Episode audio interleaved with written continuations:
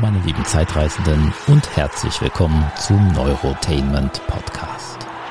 Hier geht es um Filme, Science Fiction und Kreativität.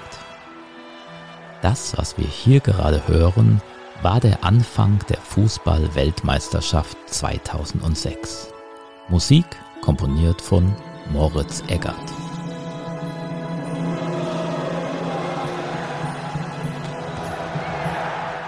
Moritz hat bereits 2013 in seinem Blog geschrieben, weshalb er denkt, dass Hans Zimmer Filmmusik kaputt macht.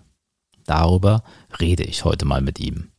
Außerdem erfahren wir etwas über Science-Fiction, Brettspiele, Eisbaden und vor allem über Fußball.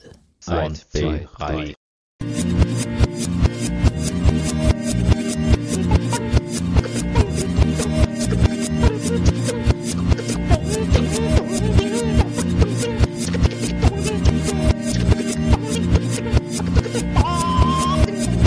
Wenn ich Leuten von dir erzähle, was ab und zu mal vorkommt, da wir ja ein paar Filme miteinander gemacht haben, ähm, dann sage ich immer irgendwie sowas wie, das ist ein Komponist, der auch Opern komponiert. Ja. Ähm, also das kapieren die Leute dann irgendwie. Also zumindest wissen mhm. sie dann, dass du weder Popsongs schreibst noch Filmkomponist bist. Aber ähm, meine erste Frage an dich wäre, hättest du eine bessere Definition für mich? die ich, ich den Leuten an die Hand geben kann. Ich kenne das Problem total, weil wenn man irgendwie Komponist sagt, dann ähm, überlegen die meisten immer so ein bisschen und dann sagen sie irgendwann dann doch, dass, dass sie denken, dass man irgendwie Songs schreibt oder sowas, ja. Oder mhm. Musicals vielleicht höchstens, ja. Und wenn man dann Opern sagt, dann haben sie sofort schon die richtige Vorstellung und dann kommt immer die Frage, ja, ist das jetzt äh, Zwölftonmusik oder ist das äh, schön so? Und dann erkläre ich halt immer, dass Zwölftonmusik ein historischer Stil ist, der über 100 Jahre alt ist und dass ich auch überhaupt keinen einzigen Menschen kenne, der im Zwölftonstil schreibt. Aber sehr viele Menschen kennen, die halt zeitgenössische Musik schreiben. Aber mit dem Begriff zeitgenössische Musik können die wenigsten auch was anfangen. Da denken sie halt eben auch dann eher an Scooter oder so, ja. Ja, ist ja auch quasi zeitgenössisch. Der ja auch schon ein Klassiker ist quasi. okay, klassische ja. Musik. Scooter macht mhm. klassische Musik, ja. Zeitgenössische klassische Musik mache ich. Ja. Mit, mit mhm. klassischen Instrumenten meistens. Genau, dein aktuelles Projekt, äh, worüber wir auch reden wollen, ist jetzt eine Crowdfunding-Kampagne. Mhm. Ähm, worum handelt es sich denn da? Das ist äh, der schon lang gehegte Wunsch von mir, endlich eins meiner bekanntesten Stücke, nämlich Die Tiefe des Raumes, äh, ein Fußballoratorium, ähm, was ich damals für die Ruhrtriennale 2005 geschrieben habe im Auftrag des Kulturprogramms der WM 2006. Ähm, das war ein Riesending mit Orchester, mit Chor, mit ganz vielen Sprechern und Solisten haben so Leute wie, wie Joachim Kroll und so haben da zum Beispiel mitgemacht. War so ein riesen aufwendiges Projekt mit 200 Mitwirkenden, glaube ich. Und ähm, das Stück ist relativ bekannt geworden damals, weil halt viel darüber berichtet wurde. Es wurde sehr gehypt und äh, dann auch ein paar Mal aufgeführt. Dann gab es auch mal in Berlin eine Aufführung der komischen Oper. Und ich habe viele schöne Aufnahmen so aus dem Publikum von dem Stück, aber ich habe halt keine Aufnahme, die ich äh, senden lassen kann, im Radio zum Beispiel. Und das ist das Stück wirklich, wo mit Abstand am meisten Anfragen kommen. Können wir nicht einen Ausschnitt aus die Tiefe des Raumes? Das ist doch diese Fußballoper, was schon mal falsch ist, aber das Fußballoratorium. Ähm, und dann kann ich halt immer nur sagen, ja, okay, ich habe zwar eine Aufnahme mit den Bochumer Symphonikern, Stephen Sloan, ganz toll, aber die ist halt nicht wirklich sendefähig. Die ist halt so einfach eine Stereoaufnahme aus dem Publikum. Ne? Ja. Und ähm, es gab jetzt äh, letztes Jahr eben die Gelegenheit, das Stück zu machen mit dem Orchester der Studienstiftung. Die machen immer so, die Studienstiftung des deutschen Volkes, ähm, die machen einmal im Jahr so ein großes Orchestercamp quasi, wo alle möglichen Leute, das sind auch gar nicht immer nur Profimusiker, das sind dann auch äh, Medizinstudenten, Jurastudenten, die halt einigermaßen professionell eben klassische Instrumente spielen. Und mit denen habe ich dieses Projekt eben gemacht und dann habe ich gleich gedacht, okay, jetzt haben wir mal eine Gelegenheit, ähm, das Stück auch wirklich finanzieren zu können als Aufnahme. Und diese CD ist fertig, die Aufnahme gibt es also, die Aufführungen sind aufgenommen. Ich habe lange mit dem Johannes Müller, der die, die Aufnahme gemacht hat, äh, an dem Schnitt gearbeitet. Und die steht jetzt quasi bereit und könnte Weihnachten unterm Weihnachtsbaum liegen. Und wir wissen ja alle, dass dieses Weihnachten ein eher einsames Weihnachten wahrscheinlich werden wird, wo man sich über alle kleinen Dinge freuen sollte. Und man macht damit mir eine Freude, wenn man diese CD unterstützt. Und man macht sich auch selber eine Freude. Denn das Stück macht, denke ich, Spaß zu hören. Mhm. Jetzt muss ich nochmal einen Schritt zurückgehen, wenn du sagst mhm. Fußballoratorium zur WM 2006. War mhm. das quasi diese Eröffnungsmusik, die es gab? Oder äh, oder, oder, oder, oder, wie, wie bist du auf diesen Auftrag gekommen? Also wie ist das überhaupt passiert? Also das ist so passiert, dass mich der Jürgen Flimm, das war 2004 um Weihnachten rum, glaube ich, oder ja, Neujahr rum, rief mich Jürgen Flimm, der damalige Intendant der Ruhrtriennale, an und schlug mir das eben vor mit dem Fußballauditorium und meinte, aber das müsste schon quasi äh, gestern fertig sein, weil ähm, die Aufführung schon sehr bald war. Die war, glaube ich, im Mai, Juni äh, 2005. Und ich habe sofort Ja gesagt, weil ich, glaube ich, der einzige äh, E-Komponist bin, der wirklich ein Fußballfan ist und auch sich wirklich mit Fußball auskennt. Und ähm, habe das, das hab deswegen ja gesagt, aber es sind daraus aus diesem Auftrag sind dann eben ganz viele Fußballstücke entstanden. Mich haben dann ganz viele Fußball äh, angefragt, ob ich da nicht auch was schreiben will. Und dadurch ist ganz viel Kammermusik entstanden, zum Beispiel ein Stück namens Ballack, du geile Schnitte für Sopran und Akkordeon, dann ein Stück für Ensemble und Sprecher, das Jahrhundertspiel über das berühmte Spiel Mönchengladbach-Köln, äh, wo, wo Günter Netzer sich selber eingewechselt hat, also ein legendäres Spiel. Dann habe ich ein Fußballett gemacht für den Wiener Opernball, das war aber etwas später dann. Und ich habe noch ein Stück für Schüler gemacht, für Schulklassen, ähm, ein Stück, was quasi ein Spiel nachstellt. Und aus diesem ganzen äh, Hype kam dann eben auch der äh, Christian Stückel, den ich damals kennengelernt habe bei der, bei der Ruhrtriennale, weil der auch ein Projekt da hatte. Der kam eben auf mich zu und fragte, hast du nicht Lust, mit mir zusammen die Eröffnungszeremonie zu machen? Und da habe ich natürlich auch nicht Nein gesagt. Und äh, die Musik für die Eröffnungszeremonie ist aber eine neu geschriebene Musik. Es kommt allerdings ein kleiner Teil aus dem Fußballaboratorium drin vor, nämlich die Hymne an den Ball. Aber das waren nur ungefähr so zwei, drei Minuten davon. Und der Rest war ah, ja. neu komponiert, 40 Minuten ungefähr Musik. Ja.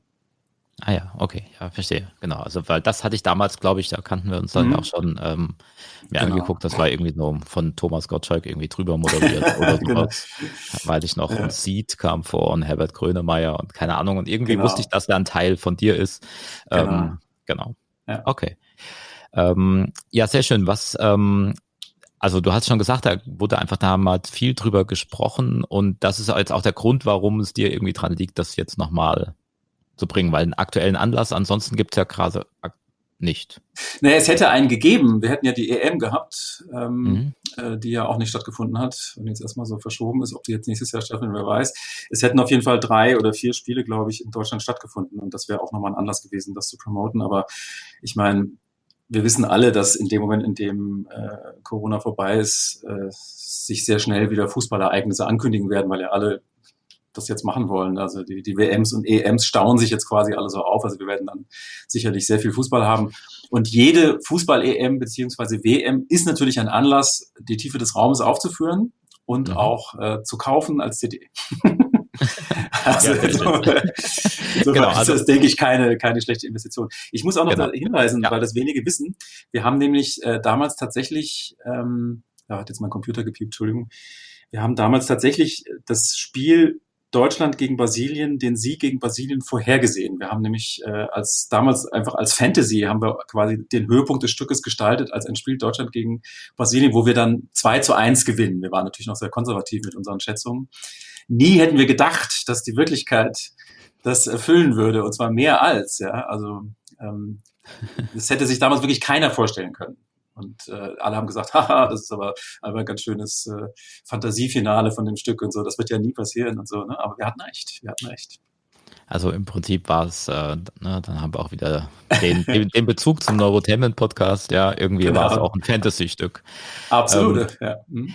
Jetzt musst du mir aber mal was erklären? Weil du mhm. hast ja auch eben schon gesagt, dass du Fußballfan bist. Ähm, mhm. Das habe ich auch schon mal irgendwann äh, mitge mitbekommen bei dir. Ich glaube, ich war irgendwann mal kurz bei dir zu Hause, kurz mhm. bevor du irgendein wichtiges Spiel äh, im Fernsehen mhm. gucken wolltest. Ähm, ich habe ja gar keine Ahnung, ja. Also ich verstehe Fußball wirklich gar nicht, ja. Mhm. Ähm, woran liegt da die Faszination? Also was, was ist das?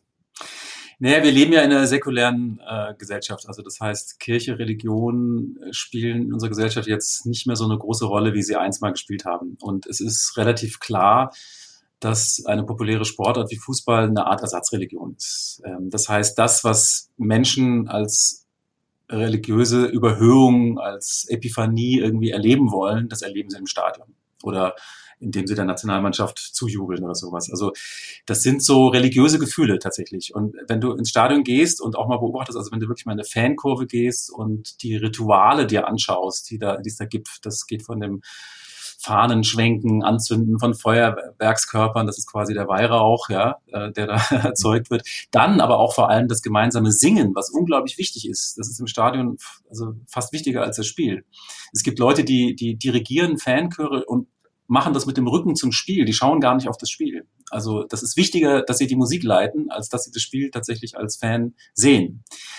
Und das ist alles eine pseudoreligiöse ein pseudoreligiöser Kult einfach. Und ähm, ich finde das einfach als menschliches, kulturelles Phänomen faszinierend. Also wenn ich als Komponist Musik von heute schreibe, dann müssen mich solche Sachen interessieren, ob ich nun Fußballfan bin oder nicht. Das hat damit gar mhm. nichts zu tun. Also auch das Stück, jetzt nur, dass man das noch ein bisschen klarstellt für die Hörer vielleicht, das ist jetzt kein Stück, was sich speziell an so Fußballexperten richtet, sondern das ist eher ein, ein Stück, wo quasi die Verbindung von Fußball und Kultur auf, auf viele Weisen zelebriert werden. Ironisch natürlich, vor allem ähm, satirisch ernst. Da kommt auch Pasolini vor, der zum Beispiel ein großer Fußballfan war und der von einem Strichjungen ermordet wurde, der genauso aussah wie sein Lieblingsfußballspieler zum Beispiel. Ne? Also es gibt da ganz viele Querverbindungen zur Kultur, die auch dich interessieren würden, auch als Nicht-Fußballfan. Ne? Also mhm. man wird sich dann schon nicht langweilen. Ja, also musikalisch kann ich mich da mit Sicherheit anfreunden. ja, aber ich finde es ja interessant, auch wenn du das tatsächlich so siehst. Also ich meine, also ich kenne das von mir selbst. Ich, ne, ich habe auch ja, ich bin ja auch Fan von mhm. Sachen, ja.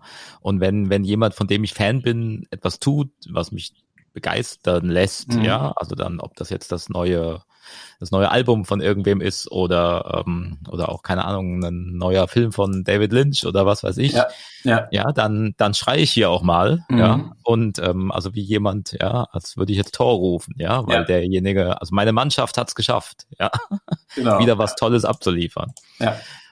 Finde ich interessant, dass du das so interpretierst. Das ich ganz, ja, aber es ist, auch, es ist auch das Gefühl der Gemeinschaftlichkeit, weswegen ja viele Menschen äh, in die Kirche gern, gehen auch. Also das äh, ist ja nicht nur der, ähm, das Ritual der Religion, sondern es ist auch das Gemeinschaftsgefühl, an eine Sache zu glauben, an sich, sich gemeinsam solidarisch zu fühlen. Und das passiert bei Fußball auch. Also auch deswegen gehen die Leute ins Stadion. Und das Stadion ist schon, das habe ich auch erst verstanden, als ich da auch war, oft, ähm, ist, das ist wirklich ein Riesenunterschied zum Fernsehen. Am Fernsehen schaust du das mehr so entweder als äh, also analytisch, du kannst das Spiel natürlich fast besser analysieren, weil du kriegst es kommentiert, du hast verschiedene Kameraeinstellungen. Das ist ja im Stadion gar nicht so. Ne? Du musst manchmal zum Teil wirklich sehr gut aufpassen, um überhaupt mitzukriegen, was da passiert. Ähm, aber die Atmosphäre ist halt eine vollkommen andere. Und man, man merkt plötzlich, wie man mitgerissen ist. Selbst wenn man Fußball gar nicht mag, würde man plötzlich zum Fan werden. Also das ist schon sehr interessant. Ja. Okay. Spielst du selbst auch Fußball? Also ich war leider als Kind in der Schule, als Jugendlicher unglaublich schlecht in Sport und auch sehr unsportlich. Ich habe auch Sport gehasst, hatte richtig Angst und, und hätte wahrscheinlich viel Spaß gehabt, Fußball zu spielen. Ich kann mich erinnern, dass ich als kleiner Junge so ein bisschen Rugby gespielt habe und dass mir das total viel Spaß gemacht hat. Also mir hätte Fußball sicherlich auch Spaß gemacht, aber ich war immer drei Jahre jünger als meine Klassenkameraden und daher quasi immer der Letzte, der bei Mannschaftssportarten gewählt wurde. Und ich kam immer ins Tor und wurde immer bei Handball einfach von das gesamte Spiel einfach immer nur mit Bällen beworfen, bis, bis ich überall blaue Flecken hatte. Und das hat mir die Freude am Sport in der Schulzeit sehr verleidet. Und später habe ich natürlich gelegentlich mal so ein bisschen Fußball gespielt mit Freunden, aber ich habe halt einfach überhaupt gar keine Erfahrung und bin unglaublich schlecht darin. ist aber witzig, dass du sagst, äh, früher hattest du mit Sport so gar nichts am Hut, mhm. weil das ist ja jetzt definitiv anders, so wie ich das sehe. Das ist anders, aber auch erst seit, würde ich mal sagen, zwei, drei Jahren, dass das so einen intensiven Teil mhm. eingenommen hat in meinem Leben, ja. Aber man so. lernt immer noch dazu. Also du bist ja auch immer noch neugierig. Ich glaube, so Neugier ist eine der wichtigsten Dinge, die einen so lebendig halten und jung halten. Ja. Genau, also unter anderem machst du Eisbaden. Mhm. Wie bist du denn darauf gekommen? Ja, so ein bisschen über meine Sportsfreunde hier, die halt alle so ein bisschen verrückt sind. Also München hat eine ganz extrem verrückte Fitness- und Sportszene. Und ich bin da so ein bisschen reingerutscht über äh, ein Training, wo ich zufällig auch gelandet bin. Äh, Eisbach Fit und die trainieren immer im englischen Garten draußen, machen so Zirkeltraining, aber relativ hardcore, also richtig krass. Aber es sind immer sehr nette Leute da, immer wahnsinnig sympathische Trainer. Und die fingen dann irgendwann an, auch von Eisbaden zu erzählen. Ich habe das dann auch selber angefangen gehabt, weil mich das irgendwie interessiert hat, so das Anbaden an der Ostsee ist es so ein Brauch zum Beispiel, dass man am 1. Januar in, in, in die Ostsee geht mhm. oder auch in die Nordsee, das ist glaube ich auch äh, ein Brauch. Aber ähm, dann hatte ich denen erzählt und dann haben die mich so ein bisschen äh, reingezogen in ihre Wim Hof, das ist so ein Eisbaden-Guru zum Beispiel, ne, in ihre Kreise. Und dann habe ich das eine Zeit lang mal sehr exzessiv betrieben. Es ist jetzt ein bisschen seltener geworden, nicht weil es mir keinen Spaß mehr macht, sondern weil ich einfach so wahnsinnig viel trainiere, dass dann zum Teil zum Eisbaden gar keine Zeit mehr ist. Aber ich würde es jederzeit machen auch wieder. Also äh, mhm. das, wenn ich irgendwo einen See sehe und so, dann habe ich schon auch Lust reinzuspringen, auf jeden Fall. Hm? Genau, also Wim Hof wird mir irgendwann ganz viel Werbung angezeigt. Ich weiß ja. nicht, aber irgendwie bin ich Zielgruppe. Also ich sehe immer wieder Videos oder sowas von ihm, also Ja, da ist auch, also das kann man vielleicht auch ein bisschen kritisch sehen. Ich war auch selber nie bei so einer Wim Hof Veranstaltung und ähm, die Grundlagen, die er vermittelt, sind, sind im Grunde jedem, der Eisbaden als Hobby macht, ohnehin klar. Mhm. Ähm, und dann wird dann so ein bisschen mehr hineininterpretiert, dass es quasi gegen alle Krankheiten hilft, einen unsterblich macht und genial und so. Und das ist, glaube ich, alles ein bisschen übertrieben. Tatsache ist aber schon, dass es echt gesund ist äh, und dass es auch zum Beispiel Alzheimer und Arterienverkalkungen ähm, verzögert bis verhindert. Und es ist auch bekannt, dass äh, bestimmte Leute ähm, dann doch sehr, sehr alt geworden sind, weil sie ein regelmäßiges, äh, regelmäßiges Eisbaden-Hobby hatten. Zum Beispiel Goethe. Ja, mhm. Der hat das zum Beispiel auch gemacht. Der ist immer in Main. okay. Ja. Ähm, noch ein anderes Hobby, was du hast, äh, von dem ich weiß, und wir haben uns da, glaube ich, auch noch nie wirklich drüber unterhalten, mhm. äh, was allerdings deutlich nerdiger ist. Äh, du sammelst Brettspiele. Mhm. Ja, das ist ein. Wie ist das denn passiert?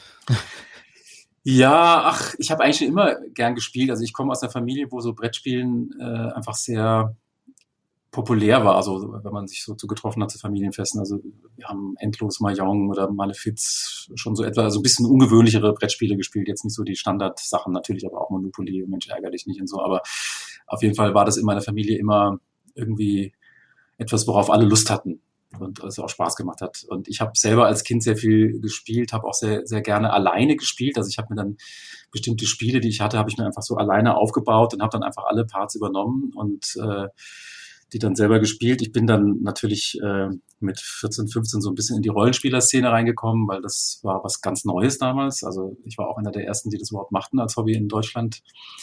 Und äh, da gab es auch wirklich nur eine Handvoll Rollenspiele, die man spielen konnte. Und äh, da hatte ich einfach wahnsinnig viel mit Spielern zu tun. Dann wurde nach der Schule ähm, das Rollenspielen ein bisschen weniger, weil es einfach sehr zeitintensiv ist und weil man vor allem auch immer dieselben Leute braucht, mit denen man sich regelmäßig trifft und das wird dann im Studium einfach schwieriger. Und dann bin ich wieder ein bisschen mehr zu Brettspielen zurückgekommen. Und dann habe ich auch noch eine Frau geheiratet, die auch Spielen als Hobby hat, äh, was dann natürlich das Spielen nochmal verstärkt hat, weil ich dann also einfach äh, sehr gerne mit meiner Frau gespielt habe und die ähm, Spielesammlung ist dann einfach immer mehr angewachsen. Und die Kinder, die wir haben, die spielen auch gerne. Also das heißt, bei uns wird einfach sehr oft ein Brettspiel auf den Tisch kommen. Mhm.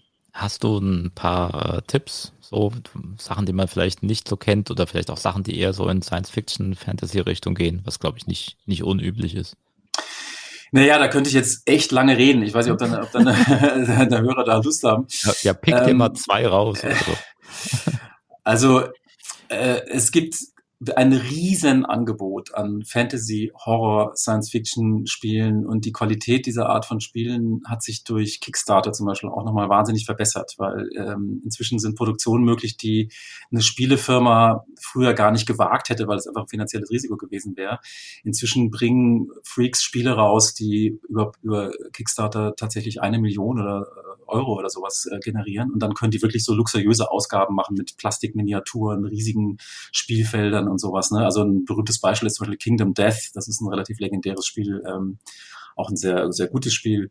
Das ist eine Schachtel, die ist äh, ungefähr so groß wie ein, wie ein Schrank und da drin sind einfach hunderte von Miniaturen, die man mühsam zusammenkleben muss, äh, sehr, sehr komplexe Regeln und so. Also an diesem Spiel könnte man wahrscheinlich sein ganzes Leben verbringen. So, so reichhaltig ist das, ja.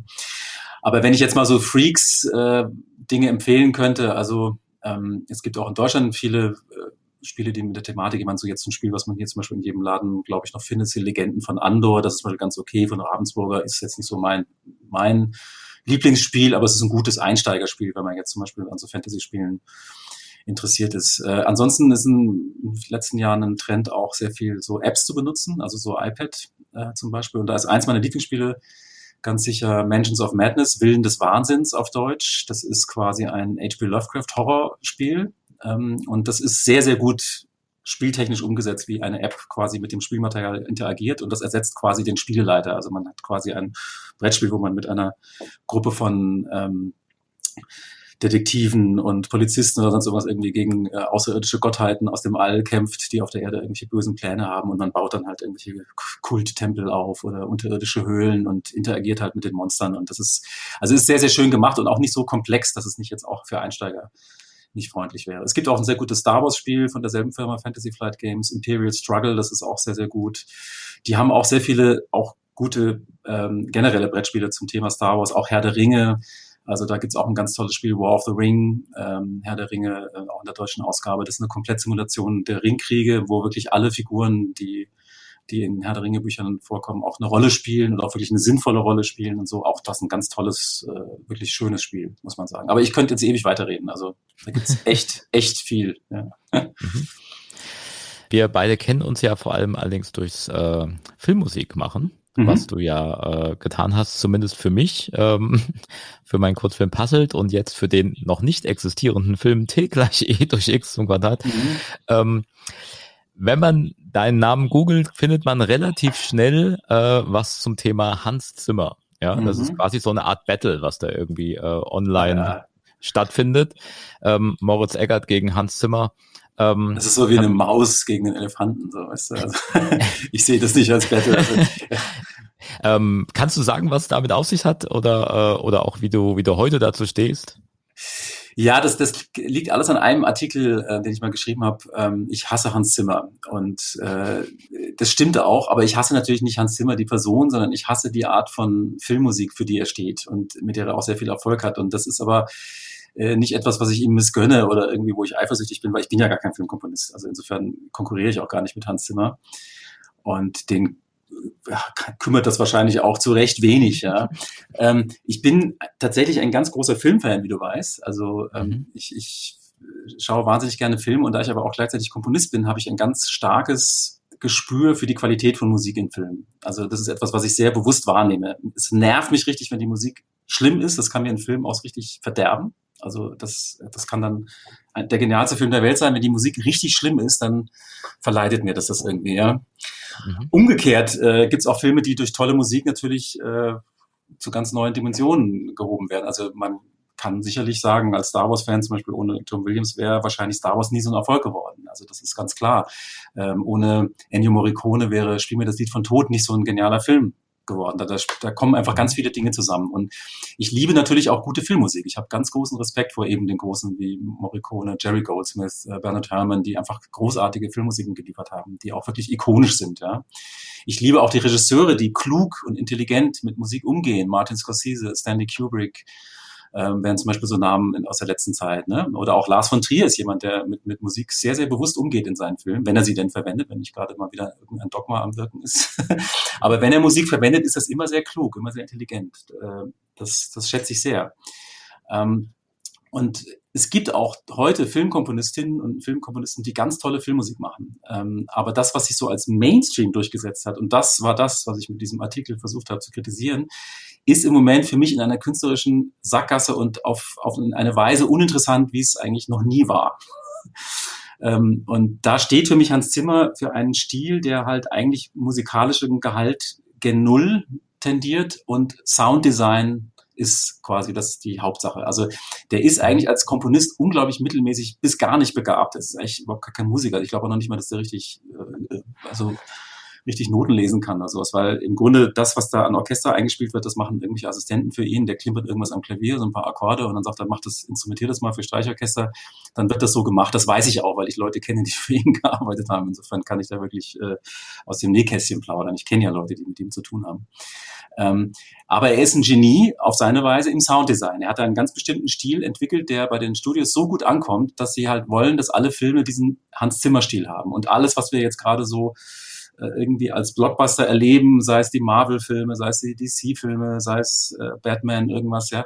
Das ist alles in diesem Stil geprägt. Und wir haben ja auch gerade darüber gesprochen, über Tenet, so, das ist so ein, so ein Soundstil, der einfach alles ertränkt und auch alle Subtilitäten entfernt. Das ist einfach nur noch mit der Dampfwalze ist das so drüber, ja.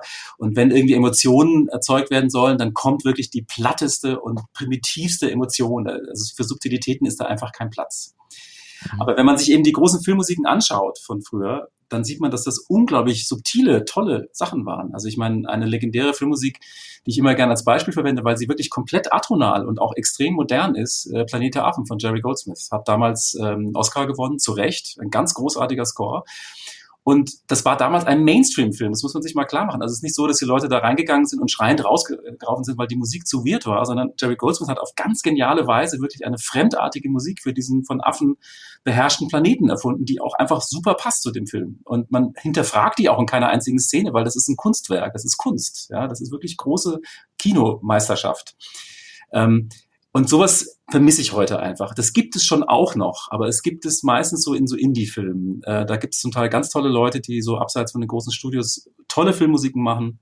Ein gutes Beispiel wäre zum Beispiel gewesen jetzt vor kurzem äh, Enemy äh, mit Jake Gyllenhaal. Die Filmmusik ist ganz toll. Oder auch Midsommar äh, hat eine ganz tolle Filmmusik. Also da da gibt es durchaus tolle Sachen, aber so der Mainstream ist verdorben durch Hans Zimmer. Und das habe ich versucht äh, in diesem Artikel mhm. zu, zu, ähm, zu formulieren. Der Artikel ist ja jetzt auch schon ein bisschen älter. Ich weiß, dass mir inzwischen eigentlich die meisten Filmmusikkollegen zustimmen. aber er wurde halt lange imitiert, weil es halt ein Erfolgsmodell war. Ja. Es, es ist ja auch so, es gibt immer so Komponisten, die auch ja. irgendwie so ein bisschen prägend für ihre Zeit sind. Ja. Also John Williams, ganz klar war das ja, ja natürlich auch. Also er, der jetzt so sehr explizit immer mit so Themen gearbeitet hat. Also die Tür geht ja. auf, da kommt der rein und dann hörst ja. du auch das Thema von dem genau. Menschen, der gerade zur Tür reingekommen ist. Ja. Ähm, das hat ja auf jeden Fall mal die, die musikalische Landschaft da geprägt mhm. für Jahrzehnte.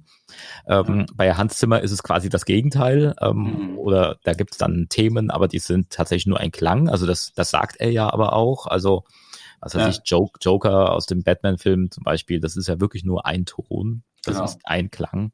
Ja. Ähm, es ist eigentlich fast, fast immer bei ihm genau. nur ein Klang. Also es ist meistens mhm. immer äh, so D-Moll, so das mhm. dröhnt dann halt immer so vor sich hin und wird halt orchestral so aufge, aufgemotzt, so dass es so klingt, als ob irgendwas passiert, aber im Grunde ist es nur ein bewegter Mollakkord. Also mhm. das ist so, wenn, wenn jetzt jemand eine Gitarre nimmt und dann einfach so ein E-Moll-Akkord zum Beispiel nimmt und einfach so endlos schrummt, so, das ist so quasi das musikalische Niveau von Hans Zimmer meistens. Das muss man halt leider sagen. Ähm, aber wie gesagt, ich äh, will dem Mann nicht absprechen, dass der klug ist und geschäftstüchtig und auch genau weiß, was er will. Also äh, er ist ja mit dem, was er macht, sehr erfolgreich. Ja, aber ich meine, so Sound, Sounddesign kann ja auch eine Kunstform sein. Also Eben, und, da, und der hat ja auch sicherlich ein großes Know-how, also das ist kein Idiot. Der hat ja da einen Stil entwickelt und auch geprägt. Ja. Aber für mich ist es so ein bisschen wie Sebastian Fitzek, das ist halt auch ein wahnsinnig erfolgreicher Autor, aber ist halt ein unglaublich schlechter Schriftsteller. Das, da da, da gibt es auch überhaupt gar keinen Zweifel. Der, der kann doch nicht mal drei Sätze ohne irgendwie die schlimmsten Klischees und, und auch äh, unfreiwillige äh, Grammatikfehler schreiben. Ja? Also das ist, ist Wahnsinn. Ja? Aber das scheint zu funktionieren. Ja. Okay, klar, wenn man äh, aber solche Aussagen macht, ja, jetzt gibt's wahrscheinlich dann das, die nächsten Sebastian Fitzek-Fans, die sich jetzt äh, bei dir melden. Ja, ja ich, ich hab schon was kannst du denn sowas sagen? Ja, ja, ich, es, es gibt ja, gab ja jetzt, da war ja auch Hans Zimmer dabei auf Facebook immer so diese Reihe, wo, wo Leute so Unterricht gegeben haben, also Masterclass mit ja. Werner Herzog und so. Und äh, was, ich, was ich auch gesehen habe, Werner Herzog, aber auch Hans Zimmer. Eben, Hans Zimmer, der irgendwie am Klavier wirklich nur so mit, ja, ja. mit, mit einem Finger so Melodien spielt, äh, ist Wahnsinn. Ja. Und dann hat er eben auch Schreibkurs mit Sebastian Fitzek. Und äh, also von Werner Herzog lasse ich mir gerne das Filmemachen erklären, weil das ist ein, also mein, das ist ja auch irgendwie eine, eine absolut ehrbare, äh, fähige Gestalt, ja, keine Frage. Aber ähm, von Sebastian Fitzek mir das Schreiben beibringen zu lassen, habe ich aber gesagt, dann kann ich ihm ja das Schreiben beibringen. Ja? Also da wurde ich also extremst angegriffen von Sebastian Fitzek-Fans, die natürlich mir sofort vorgeworfen haben, ich wäre nur eifersüchtig auf seinen Erfolg und so. Und äh, wie gesagt, er weiß, was er, wie er Erfolg hat. Das kann er, da kann er eine Masterclass drüber, drüber geben. Aber wie man schreibt, das finde ich aber eine Frechheit. also, also ja. nochmal zurück zur Musik. Was würdest du dir dann wünschen, äh, wie das weitergeht zum Beispiel? Also was fändest du interessante Richtungen, in die Filmmusik gehen könnte?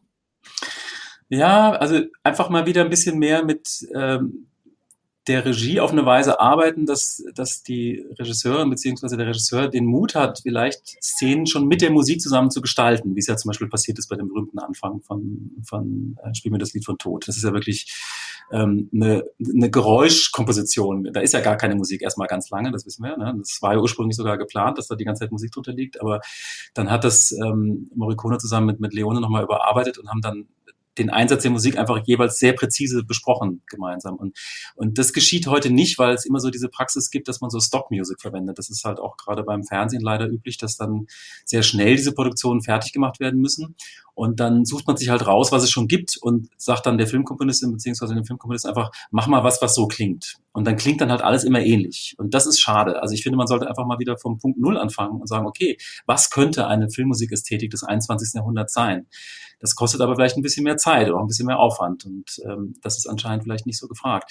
Ich glaube aber, dass wir bald tatsächlich irgendwie eine Form von Änderung dieses Zustands erleben werden. Und zwar deswegen, weil die künstlichen Intelligenzen immer besser werden und es tatsächlich inzwischen relativ erstaunliche Computerprogramme gibt, die in der Lage sind, eben so eine Stock-Music auch zu produzieren auf Kommando. Äh, und ich weiß, dass viele Filmmusikkollegen und viele auch Werbemusik und so äh, angewandte Musik, die sind im Moment tatsächlich ein bisschen nervös, äh, weil sie wissen, dass vielleicht irgendwann mal ein Sender auf die Idee kommt zu sagen, okay, ich lasse mir jetzt einfach die Musik, die ich für so eine Art Lindenstraße oder Marienhof Soap äh, brauche, die lasse ich mir jetzt einfach von einem von einer AI komponieren und das wird bald möglich sein, weil diese Art von, sagen wir ganz durchschnittlicher und ganz uninspirierter Musik, die halt einfach nur den Raum füllt, die können tatsächlich Computer relativ bald ziemlich gut herstellen. Das ist dann nicht originell, das ist dann auch nicht irgendwie besonders interessant, aber es ist sehr billig. mhm. Und dann denkst du, dann wird auch wieder künstlerische Energie frei für anderes. Weil ich hoffe, ja weil die, die, AI übernimmt. Ja, weil, weil sich dann das, was originell ist und was anders ist, äh, viel mehr absetzt. Das, also das ist zumindest meine Hoffnung, ne? aber ich kann mich täuschen. Okay. Gut, dann würde ich mich einfach mal bedanken an dieser Stelle für dieses Gespräch. Ich bin mir relativ sicher, dass wir nochmal irgendwann Filmmusik zusammen machen werden. Ja, ja das mache ich ähm, gerne bin immer noch ein Fan von den Sachen, die du gemacht hast für meine Filme. Ja. Und ähm, alle Links, wie man deine Crowdfunding-Kampagne unterstützen kann, gibt es mhm. wie immer in den Show Notes. Und solltest du, lieber Hörer oder lieber Hörerin, diesen Podcast hören, wenn die Crowdfunding-Kampagne schon längst vorbei ist, ja, dann kann man die wahrscheinlich trotzdem irgendwo noch kaufen, oder? Äh, das ja, aber die Crowdfunding-Kampagne geht bis zum 25. November. Also wir sind eigentlich hier noch, ja. hoffe ich, rechtzeitig. Ja, ich, ja, genau. Also dass das veröffentlicht wird, ja, aber ich hoffe immer ja. auf Hörer, mhm. die das dann einfach in zwei Jahren oder sowas noch hören. Ja. Genau, also die können das dann bei, bei Neos bestellen, heißt die Plattenfirma. Da kann man dann auf ah, meiner Website moritzeggert.de ganz sicherlich okay. einen Link finden. Ja, gut. Dann den Link, äh, den gibt's auch in die Show Notes. Mhm. Jawohl. Dann vielen Dank Genau, es gibt übrigens, äh, falls ihr jetzt noch nicht genug kriegen könnt von Moritz, noch zwei weitere Folgen, die ich mit Moritz bereits gemacht habe, die auch wieder veröffentlicht worden sind. Äh, müsst ihr einfach mal suchen. Mhm. Ähm, innerhalb der ersten zehn Folgen irgendwo. Ja. genau. genau. Äh, da haben wir uns schon mal unterhalten. Gut. Dann vielen Dank. Ja, gerne, mein Lieber. Das war der Neurotainment Podcast von und mit Andreas Z. Simon. Wenn dir die Folge gefallen hat, dann lass doch gerne ein Like oder einen netten Kommentar da, damit auch andere den Podcast besser finden können. Und wenn du noch nicht genug hast, dann melde dich für den Neurotainment Newsletter an und sei immer auf den neuesten Stand von Andreas Projekten wie T gleich E durch X Quadrat und Space Cabody. Na, gespannt, was das heißt? Dann schnell anmelden und psst, als Abonnent des Newsletters bekommst du 10% bei munavu.com. Also gleich abonnieren und reinschauen.